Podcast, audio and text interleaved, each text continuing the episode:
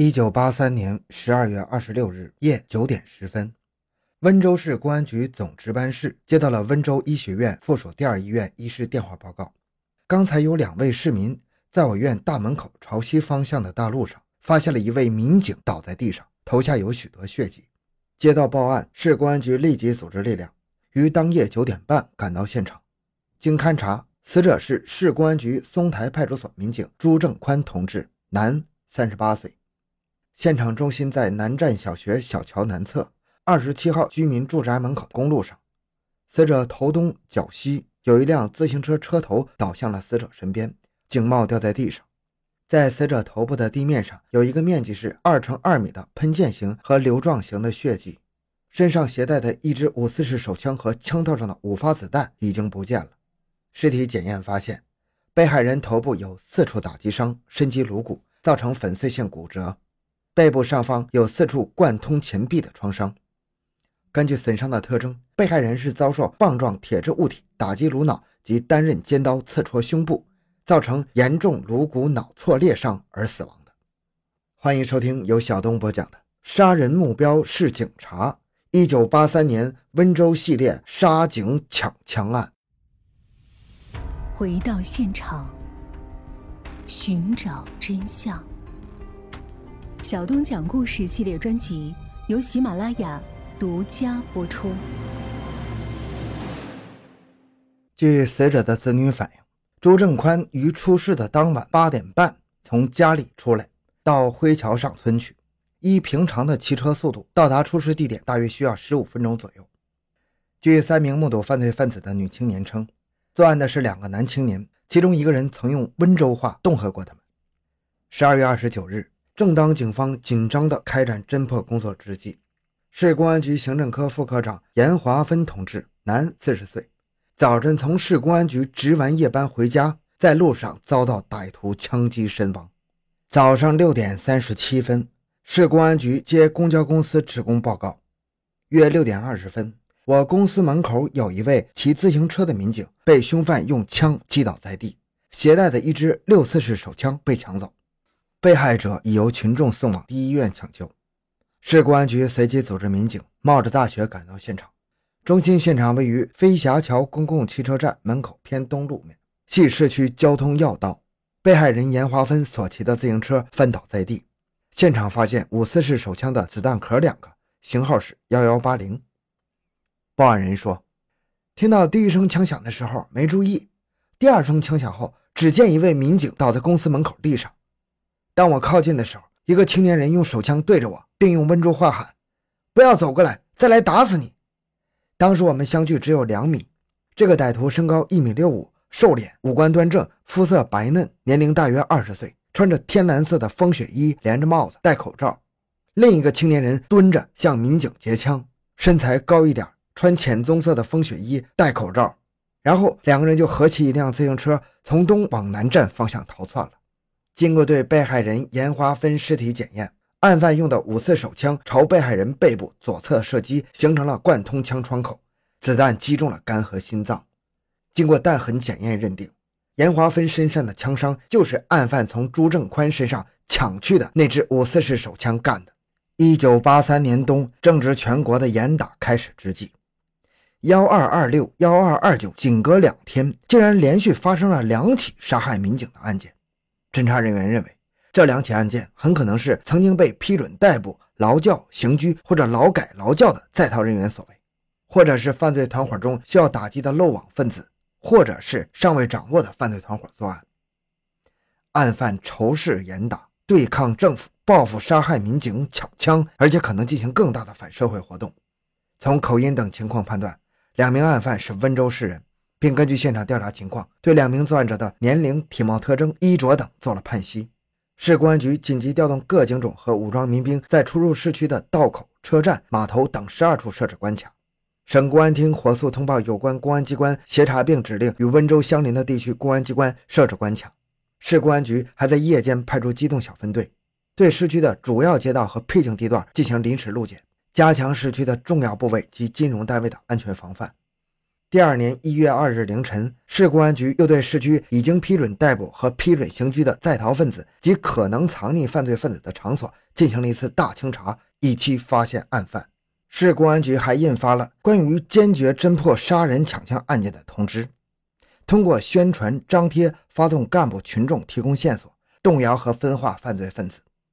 同时，组织力量对市区具备作案条件的男性青年进行全面的排摸。专案组对一百七十名在逃犯进行重点调查。经过大量的工作，一月三日，据一个信息员报告，我在路上遇到逃犯倪小平了。他化妆骑自行车经过，脸用帽子遮住。我喊他，他神色紧张地说：“我这个模样你也认得出？”他的体貌特征和作案人相似。一月九日，专案组在汇总研究摸排时，情况发现，倪小平和收容审查在逃人员华金龙。两人纠合在一起，有杀害我民警的重大嫌疑。于是，专案组决定集中力量对倪小平、华金龙进行重点调查。调查发现，两个人与一伙人接触频繁，其中有一个叫崔某某的青年，平时就和倪小平有来往。十日午夜，侦查人员秘密找到了崔。经过突击审查，崔供述了倪华二人就是幺二二六和幺二二九杀害我民警、抢夺枪支的凶手。并交代了同伙郑炳光、林明某和彭某某、金某某，还有林春某及包庇者倪某某的犯罪情况，揭发了倪化窝藏的具体地点：十八家饮食宿舍五楼五零六室。一九八四年一月十一日凌晨两点，警方经查证后，出动民警和武警，分四路对五个地点的团伙人员进行抓捕，同时请军分区调动部队和民警协助。对泥化窝藏点进行包围控制。凌晨三点多，由刑警和武警组成的尖刀班踢开了五零六室第一道、第二道门。黑暗中，案犯负隅顽抗，开枪拒捕，被我民警立即还击，并开展政治攻势，迫使案犯金某某缴械投降。案犯华金龙、郑炳光被击毙在五零六室。案犯倪小平与我接火后，即持五四式手枪跳到相邻的另一个楼的楼顶后窜至地面，企图逃出我包围圈。倪犯在逃跑时还开枪打伤了我刑警副大队长和军分区一名排长，我民警开枪还击。天亮后清理现场时，发现倪小平也已经被我方击毙了。在现场五零六室，侦查人员找到了民警燕华芳所用的六四式手枪，从倪小平尸体手上找到了五四式手枪。与此同时，其余同案犯和包庇犯均被捉拿归案。十一日上午六点五十五分，整个战斗胜利结束。案犯抓获后，侦查人员对案犯居住地进行了全面搜查，从林某某家中查获了棕色风衣一件，从金某某家中搜获了五十七公分的铁管子一条。经案犯交代与调查证实，风雪衣和铁管子就是杀害我民警所穿的衣物和所使用的凶器。经审讯证实，倪小平、华金龙确实是杀害我民警的元凶。原来，自一九八一年以来，郑炳光、倪小平、华金龙、林明某、彭某某、金某某、林春某等结成了犯罪团伙。他们十分十合，先后盗窃了温州市机床厂等六个单位的保险箱，共计人民币一万余元。郑炳光还先后与倪小平等人结伙，抢劫了广场路三十七号华侨户和仓桥街十四号居民财物。一九八三年严打开始，倪小平和华金龙因为流氓罪在逃。在逃期间，两犯曾多次伙同郑炳光等人密谋杀害民警、抢夺枪支，抗拒公安机关追捕。以后，郑炳光、林春某等因为和倪小平、华金龙共同犯有盗抢罪，为了不使所犯的罪行因倪化被捕而败露，便准备将倪化两个人灭口。十二月某日，郑林等人以到一个走私户抢劫为名，将倪化骗至了买麻桥路四号私人酒店喝酒，准备在倪化酒醉后将其杀掉。但是因为倪化说自己要去抢枪，郑林等人当即改变了主意，准备让倪化抢枪之后再将二人除掉。事后，正要崔某某制作一条铁管子交予倪小平作为凶器。一九八三年十二月二十六日晚，倪化二犯带着铁管子和两把杀猪刀在市区寻找民警，伺机作案。晚上八点，两人在小南门发现了民警朱正宽骑车经过，马上就尾随了。等到朱行至温强南路二十七号门口的时候，倪小平用铁管子猛击朱正宽的后脑，华金龙持杀猪刀对朱背后连捅四刀，致朱正宽当场死亡。随即夺走了朱正宽随身携带的五四式手枪一支，还有子弹十一发，逃回了十八家饮食宿舍五零六室金某某家藏匿。